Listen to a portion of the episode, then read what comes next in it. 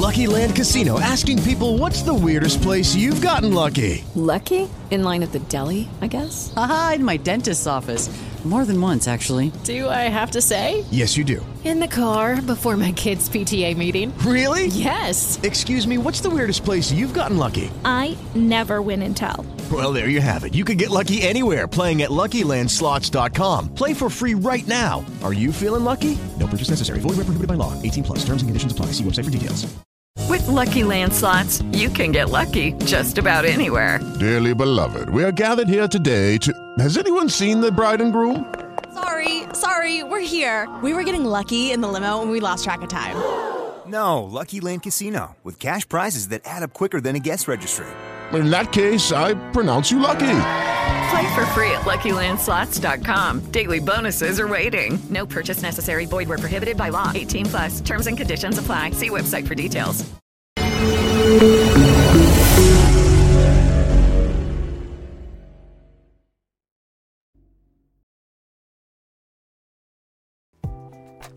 Muy buenas noches, mi gente de Lehigh Valley, de todo el mundo donde llega la transmisión de este tremendo podcast, el cual se han convertido en el número uno de los viernes. Ya estamos en nuestro segundo aniversario, así que mi gente, gracias por estar aquí nosotros en esta tremenda plataforma digital Caribe Mix. Y recuerden también que estamos siendo retransmitidos a través de Código Urbano eh, Radio y también en YouTube, así que denle like a nuestra página en Caribe Mix de YouTube, mi gente.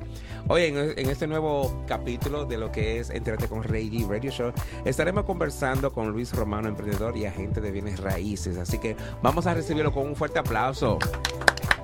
Entre, otras.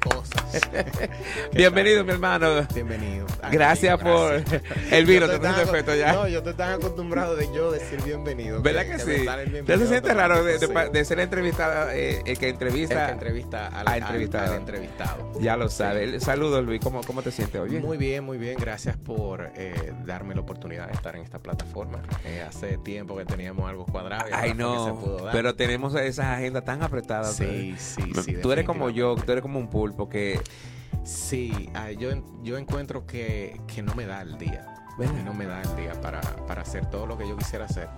Eh, a veces mi esposa me dice, espérate, y me jala para atrás, porque eh, uno que se entrega tanto a lo que uno hace, a veces se le olvida que tiene otras cosas que también necesita. Exactamente, ¿no? Y, la famosa agenda, me imagino que tú trabajas con una agenda también para que no se te vaya Pero por a escapar algo. Mira, yo te voy a enseñar mi, te voy a enseñar mi calendario para que te asustes. Enseña, pero a ver si se parece al mío. ¿tú, tú crees que es mentira? Mira, déjame ponértelo como eh, por semana. Sí, Sí, sí. Mira, Full, full. Wow, Entonces- increíble, mi hermano. Para que vean que para que a uno le pueda rendir el tiempo, especialmente cuando uno se dedica a más de una cosa y uno tiene pasión por cada una de ellas, pues uno le da, vamos a decir, el mayor seguimiento y vamos a decir, hacerlo con ganas, porque ese es el detalle. Claro. Por eso a ti te ha ido tan bien. Para el que no te conoce, que lo dudo, que mi público te sigue y te conoce, además, esta no es la primera vez que te entrevisto, pero esta va a ser más profunda. Esto no va a ser unos minutos, esto va a ser una hora completa para mi querido amigo Luis Romano. Así que empecemos con preguntarte quién es Luis Romano y a qué se dedica. Eh, bueno, ¿qué te digo? Luis Romano es una persona eh, hiperactiva, vamos a ponerlo así, emprendedor eh, y además ahora agente de bienes raíces.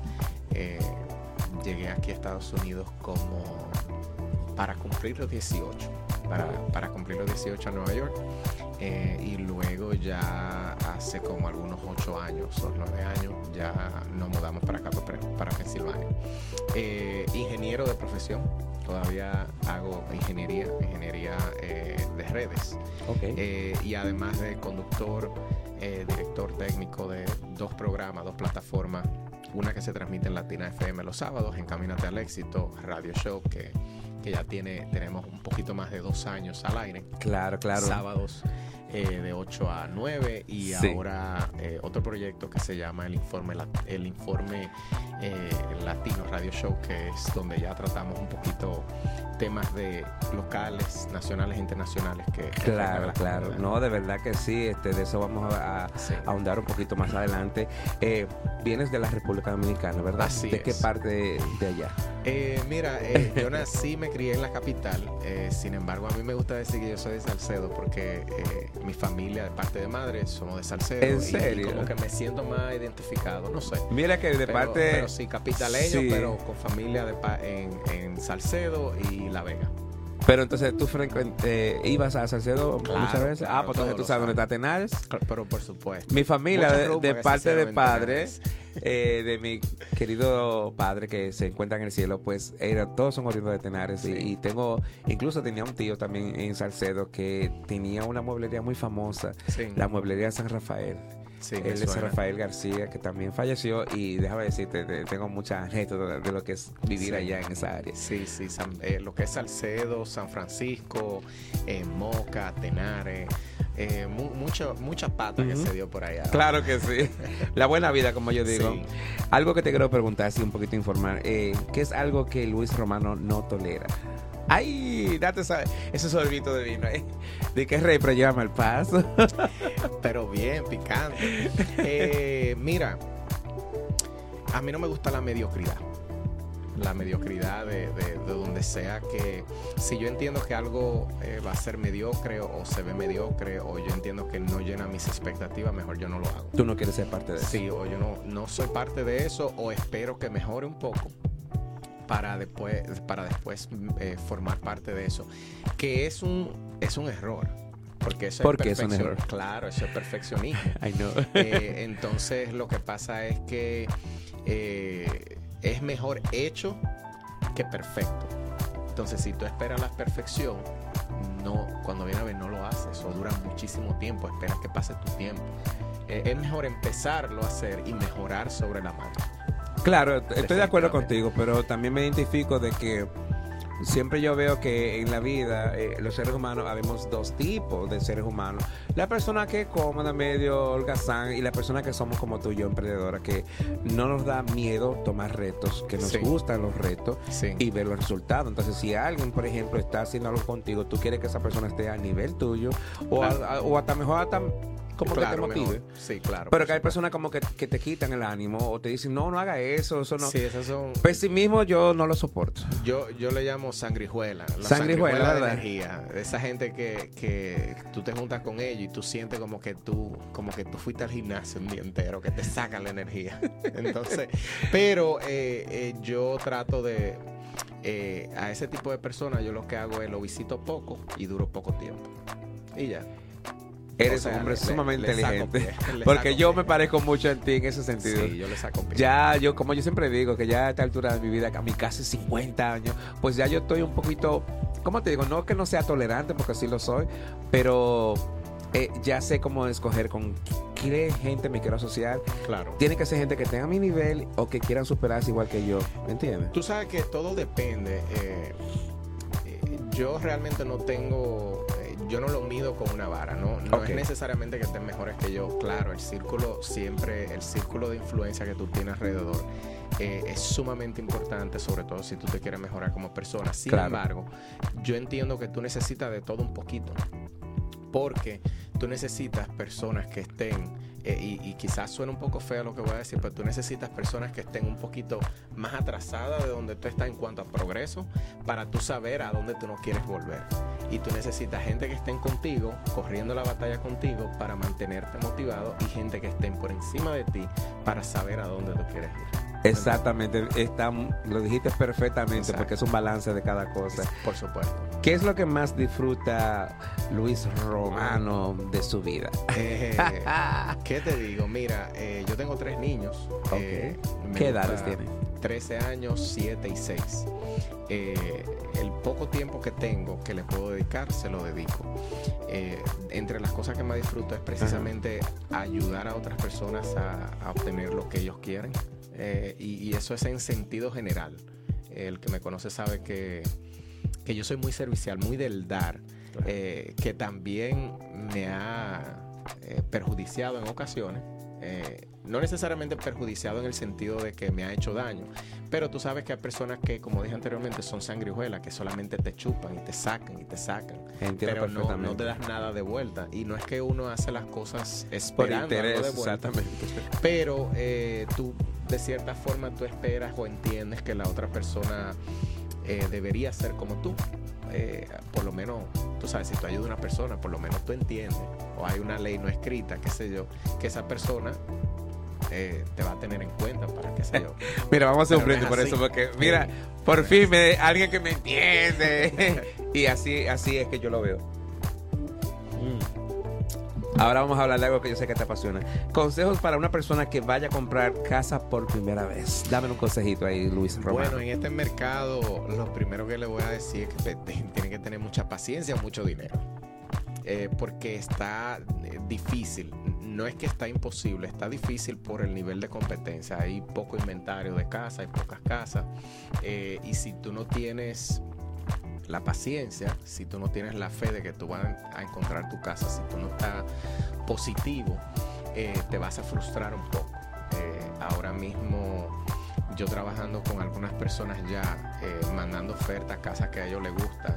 Las casas están recibiendo varias ofertas y si la tuya no es una de las mejores, pues obviamente no la van a obtener. Pero en ese sentido no es que es difícil eh, per se, sino tú tienes que tener paciencia. Y si tú no tienes paciencia, pues mejor que tú tengas dinero para, para tener una oferta y, y hacer una oferta agresiva. ¿Qué debería saber, por ejemplo, yo que quisiera comprar una casa por primera vez? Eh, ¿Qué yo debería saber antes de entrar en eso? Muchas cosas. Eh, ¿Qué te digo? Para resumirlo, porque yo sé que tenemos poco tiempo. Eh, lo primero es que si tú nunca has pasado por el proceso, lo primero que yo te recomiendo es buscar un agente, una persona que te ayude. Que te En- en, ambas partes, en la parte financiera y en la parte de, de ya el proceso de lo que es comprar una casa. Sí. Eh, normalmente eh, yo lo hago y lo hace otra persona que si tú vienes donde mí, a que tú no sabes por dónde empezar, yo te digo, mira, lo primero que tú tienes que hacer, la parte financiera, una precalificación, eh, contáctate a esta persona que yo siempre uso o contáctate a esta otra persona y esa persona te va a hacer una precalificación. Luego de la precalificación viene ya, porque la precalificación sirve para ver cuántas casas tú puedes comprar, o sea, dónde, cuánto Claro. dinero te van a prestar y en base al- a, lo que te pueden prestar, entonces que tú puedes buscar una casa. ¿Me entiendes? Entonces, ¿qué tú tienes que saber? Eh, eso, busca ayuda si tú no sabes, si no, te, si no tienes ni idea, busca ayuda con un profesional eh, y asesórate. Ya después que tú te asesoras, la persona que tú busques está supuesta a guiarte. Y siempre lo digo. Rey, con esto y con cualquier otra cosa, contabilidad, los taxes, cualquier otra cosa, cuando tú buscas un profesional, el profesional está supuesto a explicarte las cosas a ti que tú la entiendas. Que la entiendes. Si a ti te explican algo y tú no lo entiendes, el profesional no está haciendo su trabajo. Exacto. Tú la tienes que entender porque tú eres el cliente. Y tú como cliente tienes el derecho de preguntar y volver a preguntar y volver a preguntar. Nosotros como inmigrantes tenemos la cultura y la mala costumbre de que, ah, bueno, él, me él el que sabe y él me dijo que lo hiciera así. Sí, pero tú no preguntaste. Tú no, Exactamente. te, tú no quisiste indagar. Eh, óyeme, tú eres el cliente al final del día. Eso es lo que yo siempre le digo a la gente. eh, eh, En cualquier cosa que te vaya a hacer, asesórese Claro. y busque, vamos a decir, alguien que, que lo oriente. O sea, no, no le dé vergüenza preguntar. Claro. Te pregunto, mi querido amigo, eh, ¿cuál es el mejor momento para una persona comprar una casa? De lo que me estás diciendo. Ayer. Ayer, ya. Eh, es una pregunta que la hacen mucho porque el mercado estando como está, hay mucha gente que se mete en pánico y en miedo y dice no, porque viene una crisis y viene un, un, eh, una crisis como lo que pasó en el 2008, que las casas se desvaluaron. ¿Te acuerdas? Sí, pero, pero los números, si hablamos en cuestión de números, no se estima de que vaya a pasar una, una, una crisis. Eh, y lo otro es, olvídate de los números. Eh, las bienes raíces son uno de los mercados que soportan con mucho más comodidad la volatilidad del mercado. Me explico. Si tú compras una casa hoy, quizá el mercado eh, se desplome mañana, el de las casas, ¿verdad? Ya tú compraste hoy, el mercado se desplomó mañana, pero tú no piensas vender mañana tu casa. No. Tú, tú piensas quedarte en tu casa por 5 o 10 Por lo menos de 5 a 10 años. Y sí. eventualmente el mercado sube otra vez. Mientras tanto, tú vas pagando tu casa, que es como si estuvieras metiendo dinero en un cochinito. Y ahí ese dinero se va acumulando como equity. ¿Te entiendes? O sea que no hay un momento específico. Eh, anteriormente se miraban los números, los números no dicen, no indican que vaya a pasar una, una crisis. Eh, por lo tanto, yo siempre digo, el mejor momento de tú comprar una casa es cuando tú estés listo, independientemente del mercado. Claro, y eso lo, lo del crédito también. La gente tiene que Claro. cuidar su crédito. Porque una persona que tenga un crédito bajito, tú sabes que va a tener menos China. oportunidades. Se la ponen en China porque el crédito bajito te ayuda, por ejemplo, mira lo que está pasando. Hay un programa que, que es para gente que tiene poco crédito o poco income, que es el FHA, eh, para pre- un, prestado, un préstamo para primeros compradores de, primeros compradores de casa que no tienen un perfil crediticio, entre comillas, no muy bueno. ¿Qué pasa? El mercado como está, a una persona que tiene un préstamo de FHA, eh, se le dificulta un poco más porque el préstamo, ese préstamo viene con mucha garantía del gobierno y cuando el gobierno garantiza un préstamo exige más que la casa cumpla ciertos requisitos o se toma un poco más de tiempo la transacción. So, si tú estás vendiendo, si tú dices eh, voy a vender mi casa y tú eres el vendedor y yo vengo con una oferta de FHA y te digo yo te voy a dar 100 mil dólares por tu casa, que es por encima de lo que tú la estás eh, vendiendo. ¿verdad?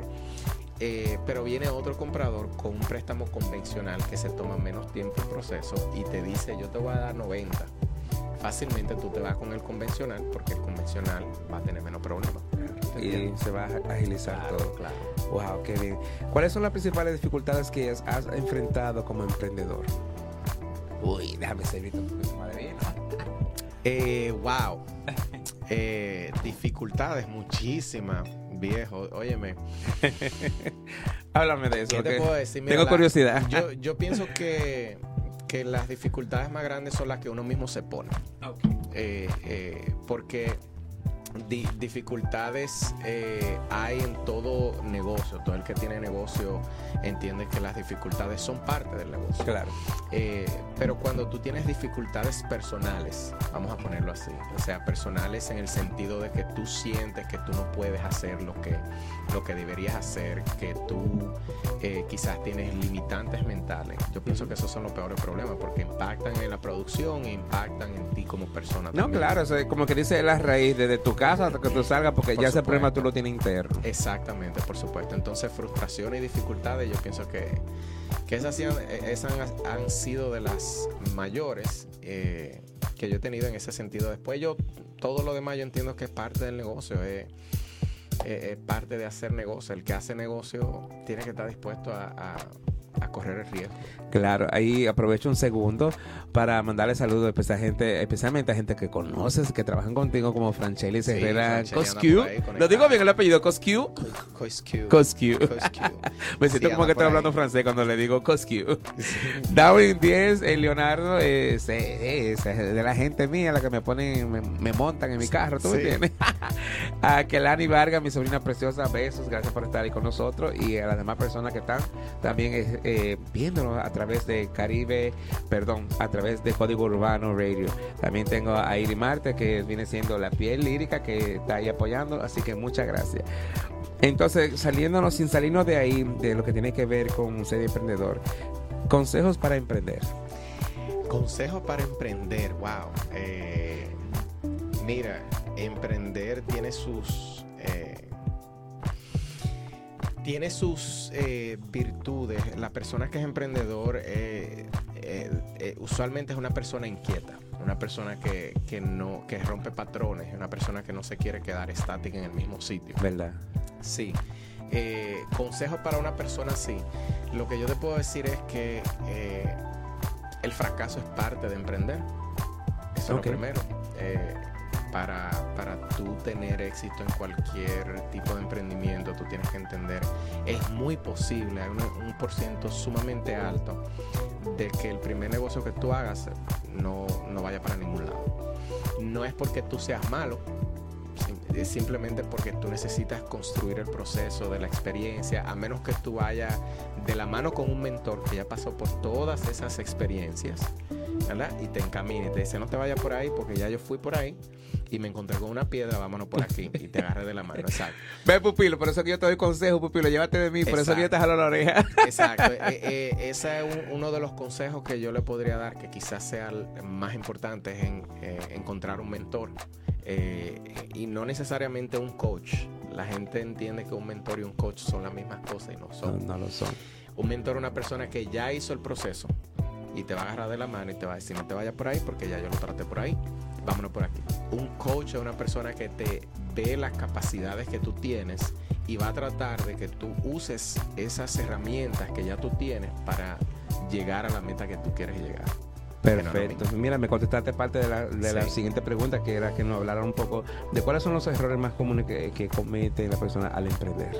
Eh, precisamente ese es uno de ellos. Otro, otro error fundamental es eh, escuchar consejos de personas que no han logrado lo que ellos quieren lograr. Ay, siempre aparece gente que te aconseja Exacto, y tú, y tú te pones de, ok. Claro, claro, van a haber mil gente que te van a decir, no, mira, eh, eh, no lo hagas así, hazlo así. Y tú te quedas por dentro pensando, sí, pero es que tú no has hecho lo que yo quiero hacer. Entonces, A mí me han dicho, Rey, ¿por qué Sí. tú te vas a poner y que vas a dejar de ser promotor de los nightclubs para ponerte a manejar la carrera de artista? Eh, ahí no hay futuro. Entonces yo digo, pero son gente que no tiene nada que ver con la música. Entonces yo digo, ¿será que le hago caso? O, o no- o digo, gracias por el consejo. Porque yo sé lo que estoy haciendo ya, especialmente a mi edad. Sí. Caray, si ya yo no he aprendido a casi 50, ya no voy a aprender. Sí, exacto, exacto. Entonces, eh, esa es una de ellas. eh, entender, eh, eh, otra cosa es también entender hasta dónde tu proyecto ya no va más. O sea, tener la suficiente madurez como para poner tu ego a un lado y decir, ya yo sé que por ahí no va a funcionar, déjame yo no seguir gastando dinero, déjame yo irme por aquí. Esa es parte de la madurez. Hablando de eso, yo tengo algo que decir personalmente y, y- y estoy más que de acuerdo contigo. Y siempre que yo tengo la oportunidad, pues lo digo, ¿no? Sin avergonzarme. Pues hubo Sí. una época en el 2010 que yo estaba teniendo un producto de publicidad que era una revista, Ritmo Magazine.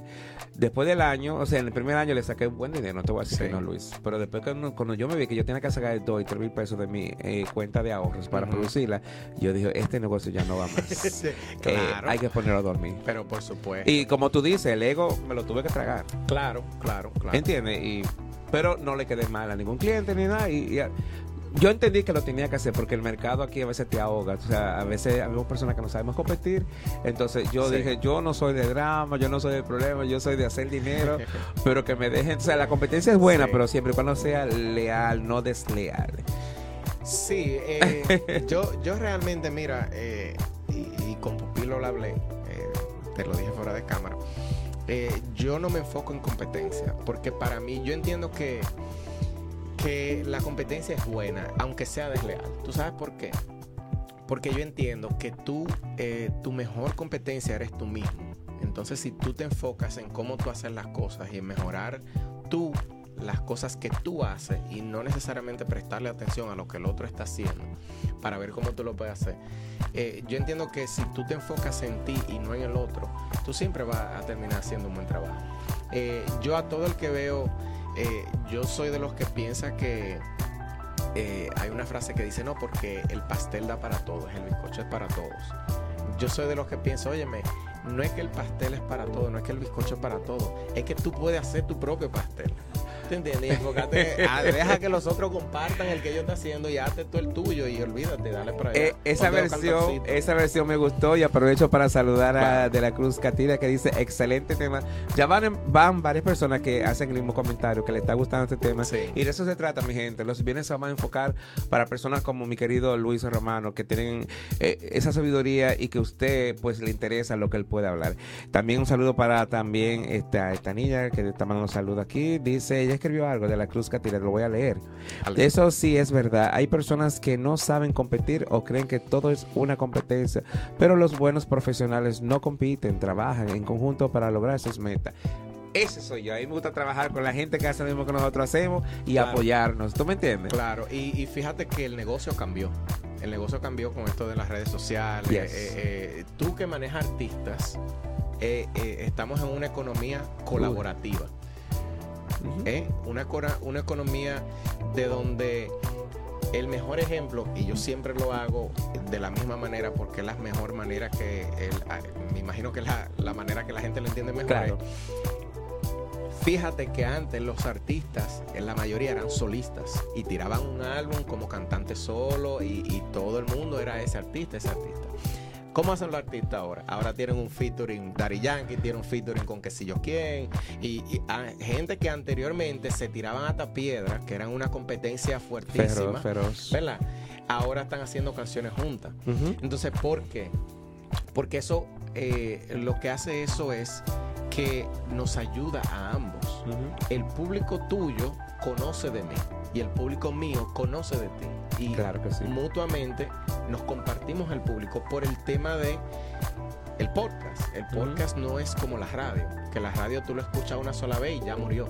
El podcast tú lo escuchas hoy y lo puedes escuchar mañana y si tú estás en competencia conmigo, tú puedes escuchar el podcast de Rey hoy y después escuchar el mío mañana, aunque sean a la misma hora. Claro, eso es lo chulo de la tecnología. Y para decirte también, hablando de eso, de que han cambiado las cosas a nivel digital, ahora mismo los artistas y nosotros lo que hacemos podcast, pues tenemos algo que nos puede identificar, que es que somos creadores De de contenido, contenido, sí. ¿me entiendes?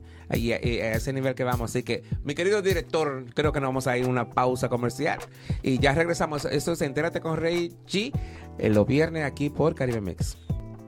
Bueno, mi gente, gracias por estar aquí de vuelta a estos comerciales. Había que pagarlo, usted sabe cómo es. Sí sabrá Luis Romano de eso, ¿verdad que sí, hermano mío? Sí. ¿Cómo la está pasando bien? La, la gente que paga, la gente que paga, Claro. pasarle su anuncio. Un saludo a el pupilo que nos está ahí viendo. Ben- saludos y bendiciones para los dos y el programa. Así que está saludado mi querido hermanito. Así que vamos a seguir aquí en esta plática amena con un muchacho en el cual este, he tenido el placer de haberlo entrevistado más de una vez. Y de verdad, eh, yo dije, cuando lo vuelva a entrevistar, le tengo que dedicar una hora, porque que el muchacho sabe hacer de todo un poco, ¿entiendes? Y lo que él pueda dar de consejo es algo que usted lo puede utilizar para su propio beneficio. Claro. Así que, ¿cómo y cuándo inicia la carrera en la comunicación social de Luis Romano? Mira, fue algo muy... eh, que no lo estaba buscando.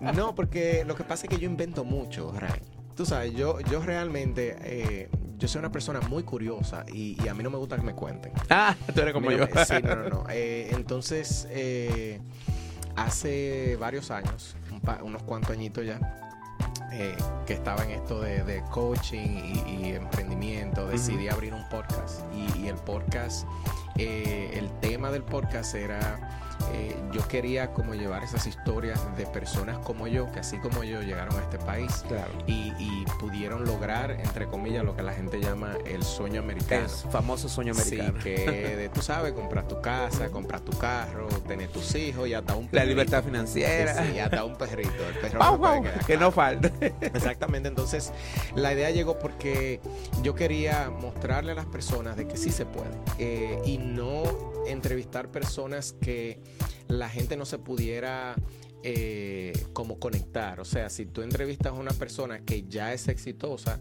un dueño de negocio, es posible que eh, otra persona que llegó ahora no se pueda conectar con ella porque dice, no, ya ese tipo ya llegó a donde, tú sabes, es, es exitoso. Sino entrevistar personas que estaban trabajando, estaban eh, trabajando y encaminándose al éxito, que por eso vino el nombre del programa Ya. eh, trabajando, que tenían su carrera, que estaban aprendiendo inglés, que han tenido cierto éxito, pero no algo como que la gente diga, "Ah, no, que no se puedan, eh, eh, ¿cómo te digo?, asociar con esa persona.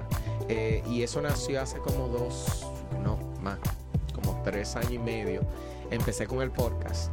Luego de- del podcast yo hacía seminarios, hacía talleres aquí en Allentown, Reading, Nueva York eh, decidí sentármela ya a Sandra.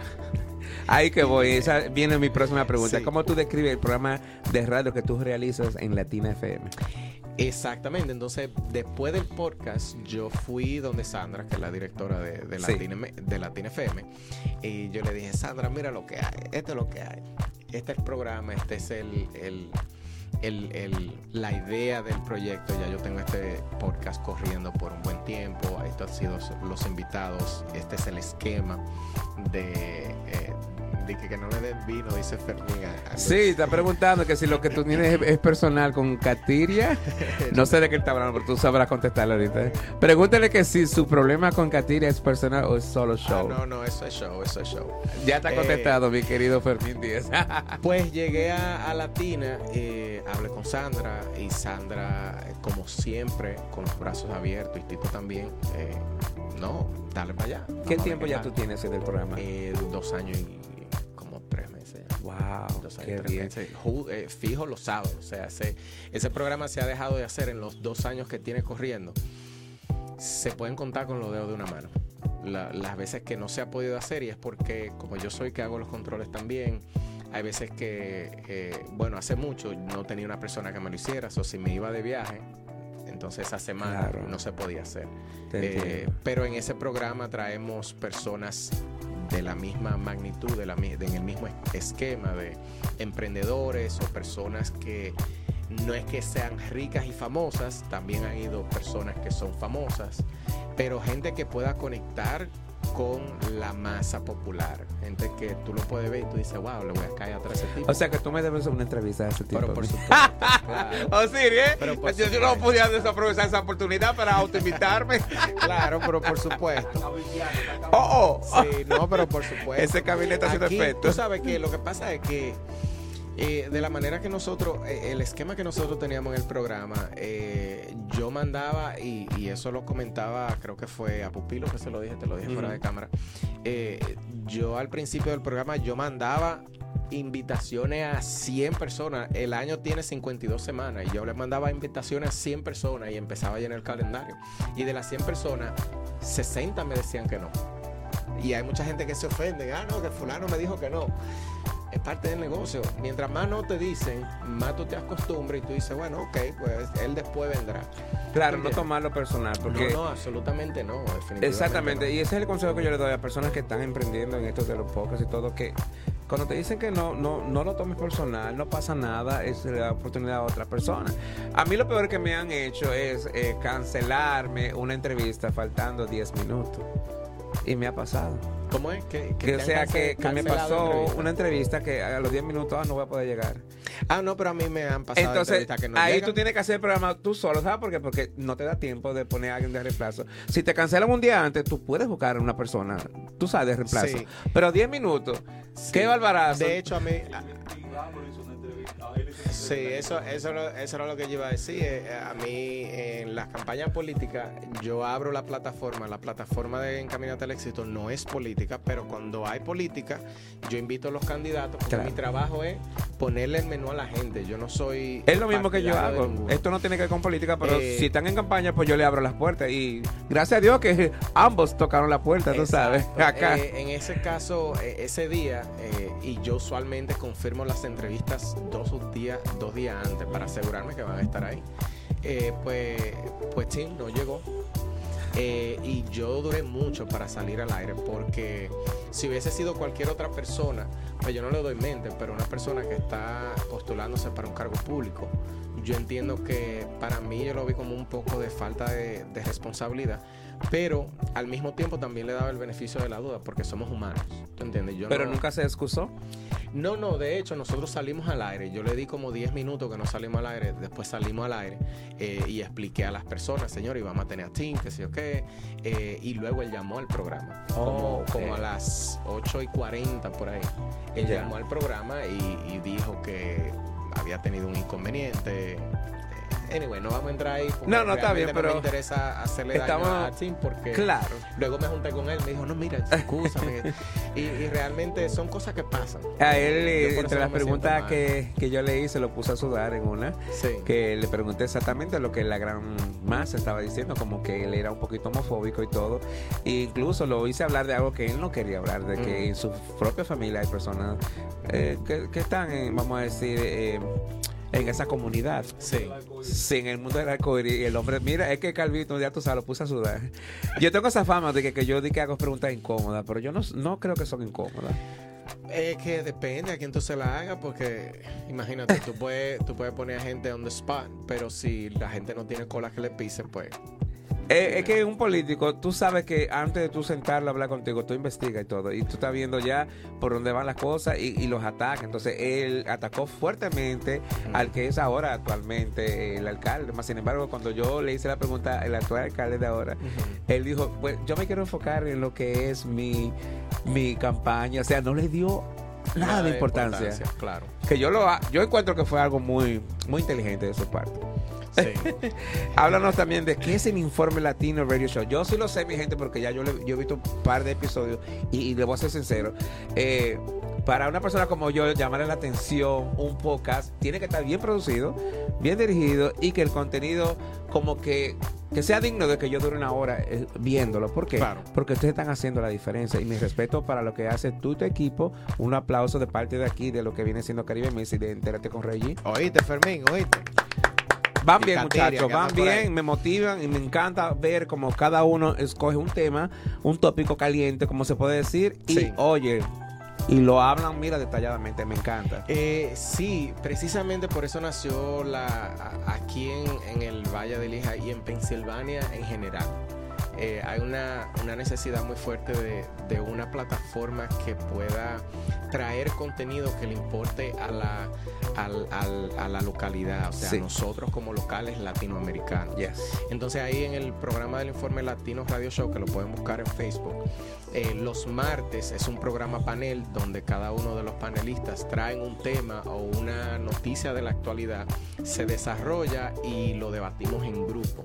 Eh, lo que nosotros queríamos traer era precisamente hablar de lo que no se habla en los medios. Nosotros eh, somos y nos hemos eh, definido, vamos a ponerlo así, como un medio eh, objetivo. Objeti- esa es la palabra. Donde cada persona quizás tenga su, digamos, si hablamos de política, quizás cada persona tenga su partido político, pero la plataforma como tal, eh, yo no te voy a decir, ah, no, tú no puedes aquí hablar de fulano.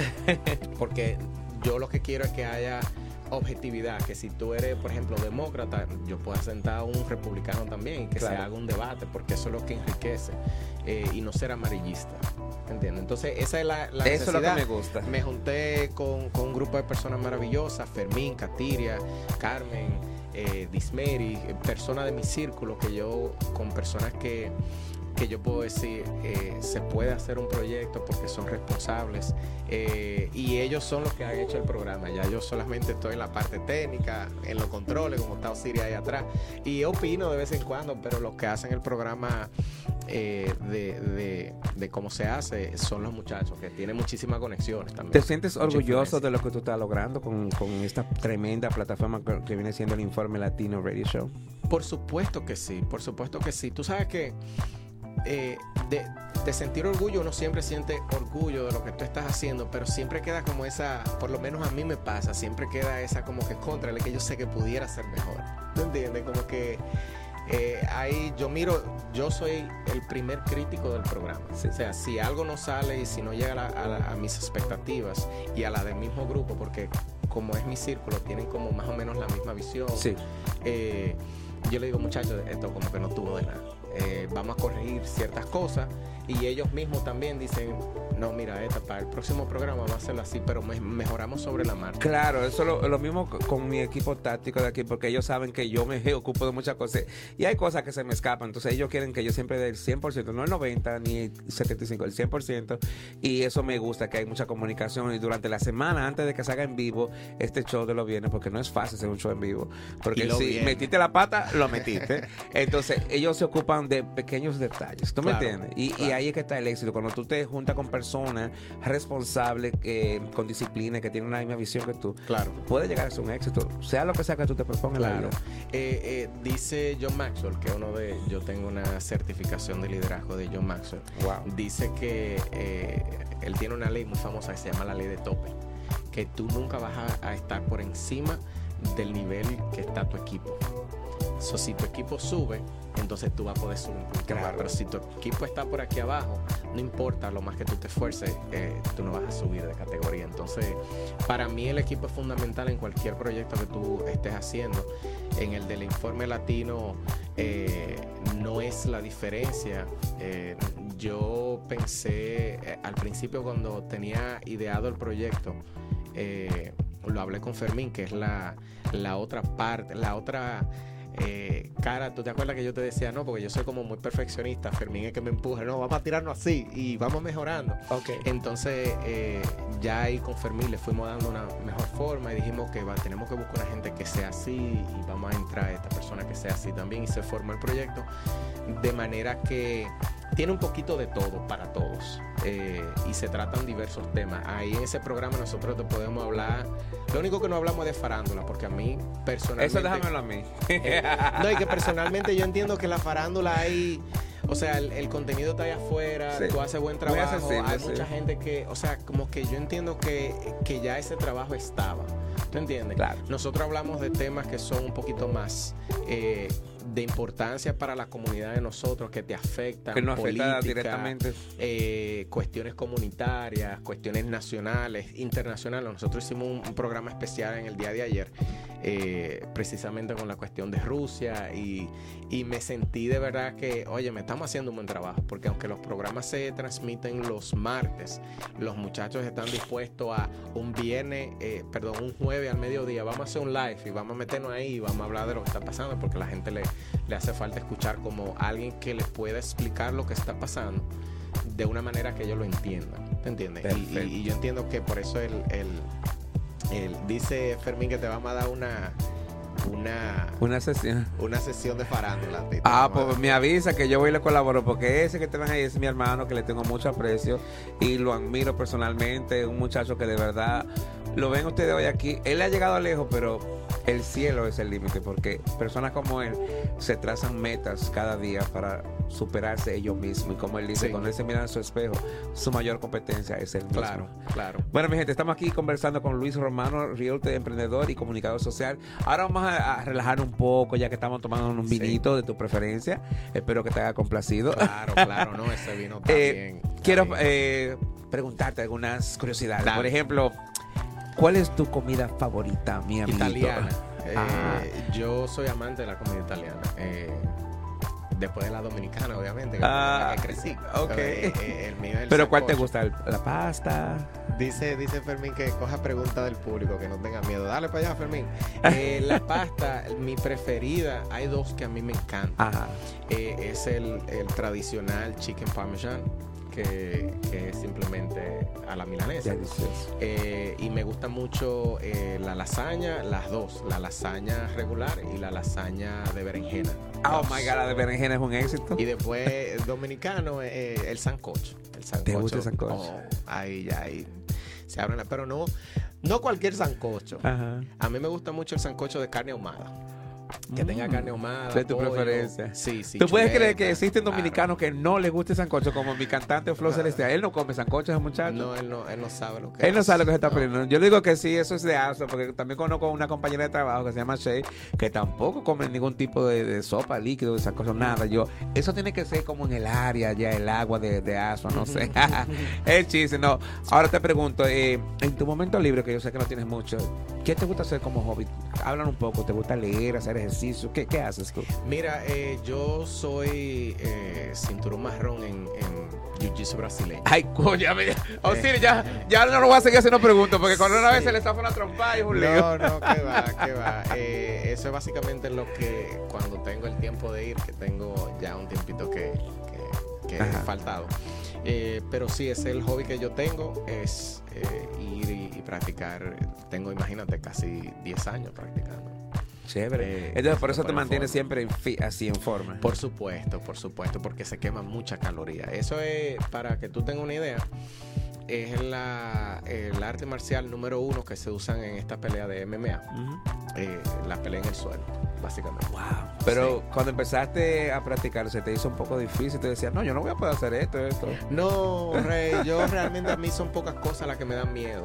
Mira, cuando yo empecé a hacer el programa en Latina, yo no sabía de radio, yo nunca había hecho radio en ningún sitio, ¿En ni serio? de controles ni nada. Y Sandra me dio la confianza. Me dijo, mira, el espacio ahí, ven dos o tres días antes para que te foguees con Fibo, Sí, sí. para que él te enseñe los controles y las cosas.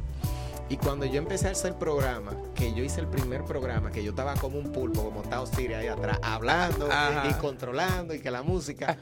yo llegué a mi casa y yo le dije a Verónica, yo le dije, Verónica, yo no vuelvo para allá. Porque me sentí tan. Eh, Sí, me Exacto. sentí tan estresado y tan abrumado por todo lo que tú tenías que hacer. Imagínate, yo nunca lo había hecho. Claro, para ti todo era nuevo. Como, Sí, todo es como decir nuevo. el que me deje de aquel lado un día. y no se hace vivo. programa. O sea, y es en vivo, que tú no puedes estar y que un silencio muy largo. No, No, es, no. es un juidero. Y yo llegué a la casa, los dos primeros programas fueron así. Yo le dije, Verónica, yo no, yo no voy a hacer esta vaina. Esto, esto no es para mí, yo no puedo hacer ese programa solo. Y Verónica me decía, no, dale, olvídate que eso es al principio. Y entonces ahí fue que yo entendí que por eso es que se usa un one-two. En los programas usualmente tú tienes dos personas, hay una que hace los controles, pero en lo que esa persona hace cualquier cosa con los controles, la otra va rellenando. Claro. Entonces yo le invité a ella, coge para allá para que me haga coro, porque realmente... Que pero yo le tengo miedo a pocas cosas, Rey. Claro, mira, están diciendo los muchachos que por favor que te pida a ti que le suba el sueldo a ellos. Señor, no lo tienen al medio así, que es nochelero, el hombre paga bien. Claro que sí, claro que sí. sí. Cuéntame. Eh, no, lo que yo te iba a decir a los muchachos, ellos ese, se le se le voy, a- le voy a Se le el- nota que el se llevan súper bien. Pero Fermín andaba por allá en un, un reporte especial por allá, por, por las Islas Malvinas, por allá. Ah, un reporte Sí, un reporte especial. ¿Y de dónde va a salir ese reporte? ¿Va a salir por el informe? No, ya lo hicimos por el informe la semana pasada. Qué bien, qué bien. Está Sí. muerta la risa. Eh, De la Cruz Catire también está muerta la risa. Y Jesús está con nosotros, Jesús Ferreira. También tengo aquí otras personas que se unieron. Eh, Wally, Antonio Cabrera, que viene siendo W La Letra, que lo entrevistamos eh, el viernes pasado. Y eso fue la última entrevista que se va a hacer aquí, los bienes para artistas. Como vuelvo y lo repito, mi gente, le estamos dando seguimiento a los artistas, pero en la otra plataforma de mi hermanito, el pupilo, en lo que es Sí. Código Urbano Radio. Ese show está bacanísimo los miércoles a las 7. Lo invito a que lo sintonicen. Se llama La Silla Caliente, donde después de repasar la, la vida de la carrera de la persona que estamos entrevistando, le hacemos cinco preguntas. Mira que lo ponemos a sudar. Sí. Ah, pero tú me la puedes hacer aquí. Yo Ah, que- dígale, eh, eh, eh. Ah, bueno, vamos, ay, vamos al mambo. Mi gente, si usted quiere que le pregunte algo que te le ha querido preguntar siempre, a- especialmente a mamá Fermín Díaz, Dice eh, Pregúntele. Katiria, tips para compradores de casa. Yo lo dije al principio, Sí. Katiria, antes de tú haberte conectado. O sea, en vez de usar el tiempo para eso, eh, lo, le empieza a ver desde el principio. Y si no, cuando yo te vea, yo te digo. ya. Dije, dale una picante a Luis Romano, dice. Ay, ay, ay. Luis Romano. Este, vamos a hacerte una pregunta picante, ¿sí? ¿Te acuerdas cuando fue la primera vez que tú le diste un piquito a, a tu primera novia? ¿Te acuerdas cuántos años tenía? Ah, Pues yo tengo tigres amigos míos que me dicen que empezaron a los 11 y yo, wow, a los 11 años, tan, tan. Sí, pero así, de que besito y cosas, así como a los 11, 12 años. Ahí. Tú sabes que en Dominicana, imagínate. Ah. No, anda, qué sé yo. Eh, sí, más o menos por ahí, no, no recuerdo exactamente la, la fecha, pero, pero desde siempre eh, hemos sido inquietos. Ah. Eh, hasta que me casé. Ya. Algo que, por ejemplo, yo lo dije la semana pasada, la cual yo tengo una manía que lo voy a repetir aquí, que es que yo, a donde quiera que vaya, cualquier baño, sea una casa, un restaurante, un baño público, donde sea que yo vaya, yo me lavo las manos y empiezo a, a lavar el faucet, o sea, Sí. la llave y, y, y por donde sea. Sí. Es una manía. Sí. Aquel dice que es una maña que yo tengo, que en Santo Domingo es maña. No, yo confundí la palabra fobia y estoy autocorrigiéndome. No es fobia, porque fobia cuando tú le tienes miedo a algo, pero es manía, cosa como que lo hago desde pequeño En y automático. exactamente. ¿Tú tienes alguna manía? Manía, eh, eh, qué sé yo, posiblemente tengo muchísimas y la gente que me conoce me puede comentar ahí, pero eh, que yo la sienta como manía, no porque tú la sientes como normal, ¿tú entiendes? Sí. Eh, que alguien me haya corregido por eso. Muchísima gente, a mí yo, yo, yo siento que yo me siento muy afortunado de cierta forma porque yo estoy rodeado de mucha gente que siempre me anda corrigiendo y aunque a veces eso incomoda porque, porque te afecta a tu ego, eso hace que tú seas mejor persona. Eh, Exactamente. por ejemplo, mi esposa, si yo estoy diciendo mucho algo, ella me escribe de una vez, eh, cuidado ahí, ¿tú entiendes? Y, y Qué porque- chulo, qué porque Hay muchas, chévere. veces que, hay muchas veces que a uno como que se le va la guagua. Sí. ¿Tú entiendes? Si no está hablando Dímelo tú a mí, que a mí, a veces es el tren que me deja, no pasa por la estación mía. Eh, eh, mi mamá me jala la oreja, si cualquier cosa. Eh, y es muy bueno. Y eso nos indica que, que que yo me sienta limitado. Yo he tenido mucho pleito con mi mamá porque mi mamá es muy cristiana, es muy eh, conservadora, eh, pero yo siempre he sido como el, el- la oveja, entre comillas, la oveja negra de la familia que hace las cosas en rebeldía. ¿Te considera, eso te iba a preguntar, si te Sí. consideras un, un ser humano un poquito rebelde a veces? Definitivamente, definitivamente. Y, y yo soy el único que he hecho los pleitos con mi mamá porque mis otros dos hermanos la apoyan. Pero yo siempre soy el que le digo, no, vieja, eso no se va a hacer así, vamos a hacer esto así, así, así.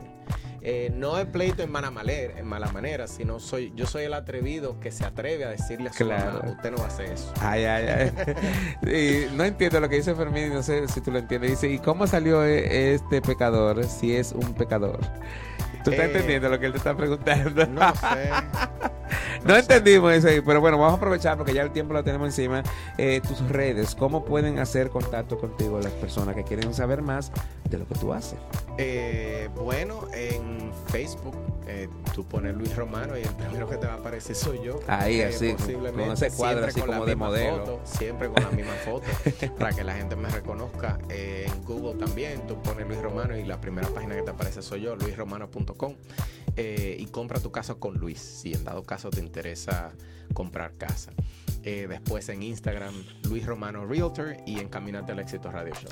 Te estaba buscando en Instagram, no te encontraba. Me Sí. salían otros Luis Lo que pasa Pereira fue que no, lo que pasa es que Instagram le dio la regalada gana de cancelarme la cuenta de, de- Ah, Sí, pues yo tuve- sabía que yo te tenía sí, antes. Yo tuve que borrarla y entonces crear una nueva y ahora como que me tienen en periodo de prueba. yo Te no entiendo. Estas redes son muy sensitivas, de verdad que sí. Bueno, estamos viviendo en una época de que, de, to- de que todo el mundo se ofende por todo. Por supuesto. ¿Entiendes? por Ya incluso las películas que hacían los afroamericanos en los años 90, ya esas películas no se hacen como The Barbershop, porque se usaba un lenguaje un poquito fuerte y nadie eh, la generación de cristal, sabes, que necesita- necesitamos un poquito. Yo siempre digo que el mundo para que sea mundo tiene que haber de todo. El mundo para que sea mundo tiene que ser de todo. Eh, tiene que haber de todo y, y mucha gente se queja de la generación de cristal. Sin embargo, yo soy de los que pienso que la generación de cristal es la generación que va a traer más cambios en el mundo. Precisamente porque son los que más se quejan. Sí, sí, se ¿Tú quejan, pero bastante. Las generaciones de nosotros éramos como muy cabizbajos eh, y, y- y nosotros hacíamos lo que el mayor decía. La generación de cristal dice, ¿y por qué lo tenemos que hacer así? ¿Por Y- qué así? A nosotros Claro. nos decían, ¿por qué así? ¡Pa! Y te daban un pecozón. Pero te digo algo, eh, Luis, que yo me recuerdo en aquellos años de infancia cuando me estaba criando allá en Tenares, porque a mí me llevaron para allá cuando yo tenía cuatro años, me quedé, Mm. me quedé allá hasta los 16. Y yo no me arrepiento O sea que tú fuiste a Orlando Car Wash allá. Ah, algo así, tú lo sabes que sí.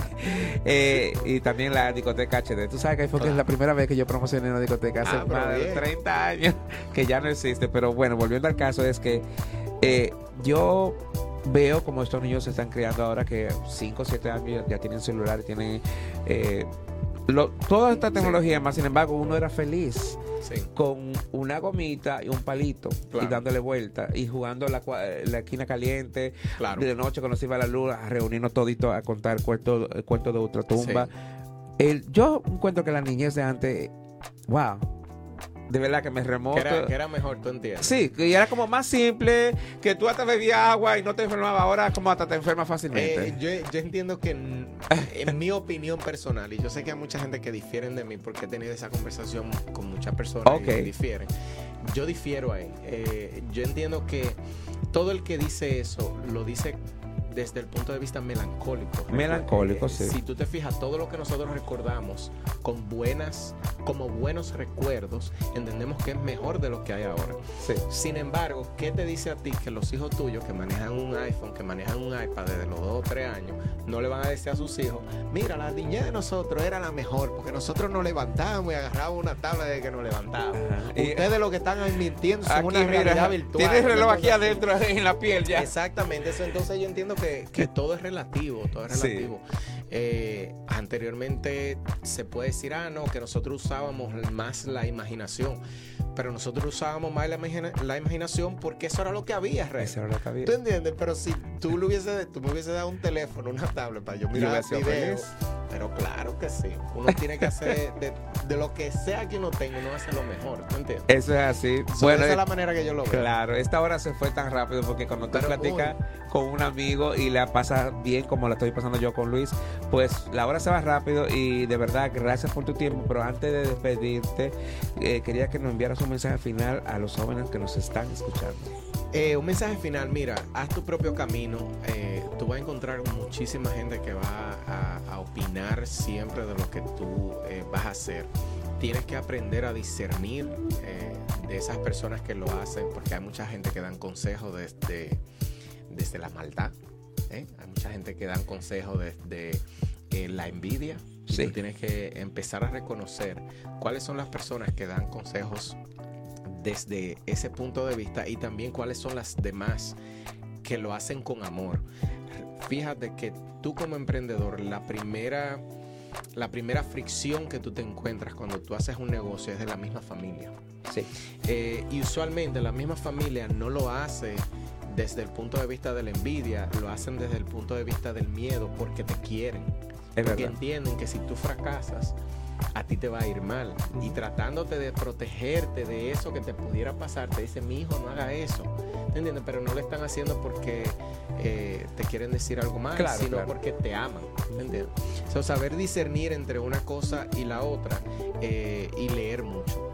El internet es una, la biblioteca más grande del mundo.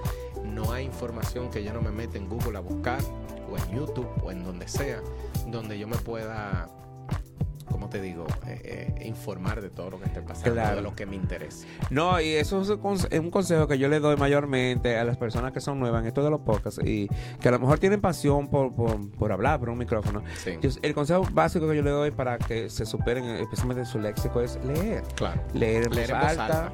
¿entiende? Y no poner la S donde va y todo. Y usted puede ganarse el respeto de esa persona que le va a dedicar una hora de su vida a usted. Te voy a expresar. algo.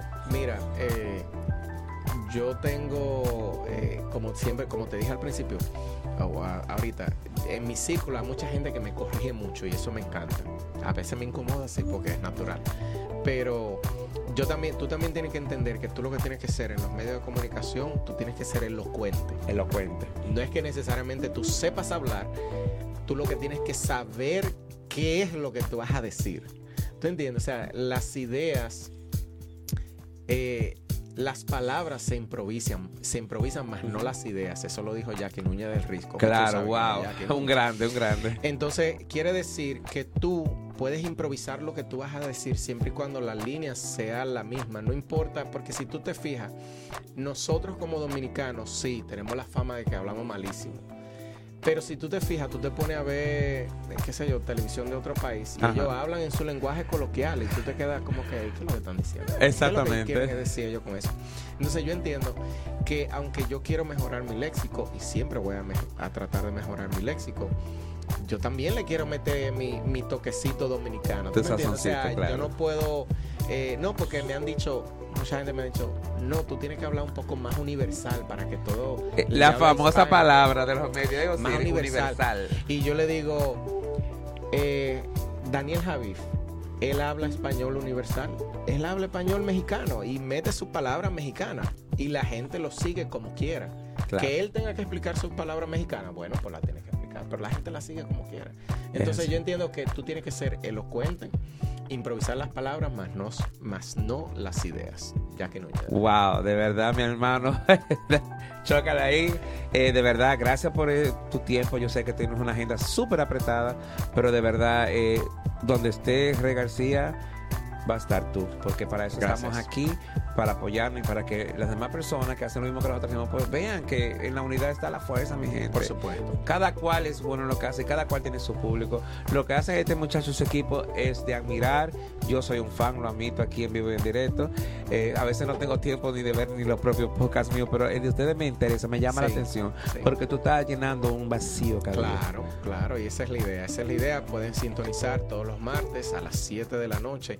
Eh, y si no lo pueden ver diferido, porque se queda en la página, que eso es lo bueno de los podcasts. Yes. Se queda en la página. eh, tratamos temas diversos, eh, locales, nacionales, internacionales y temas también de desarrollo eh, personal, temas de la actualidad.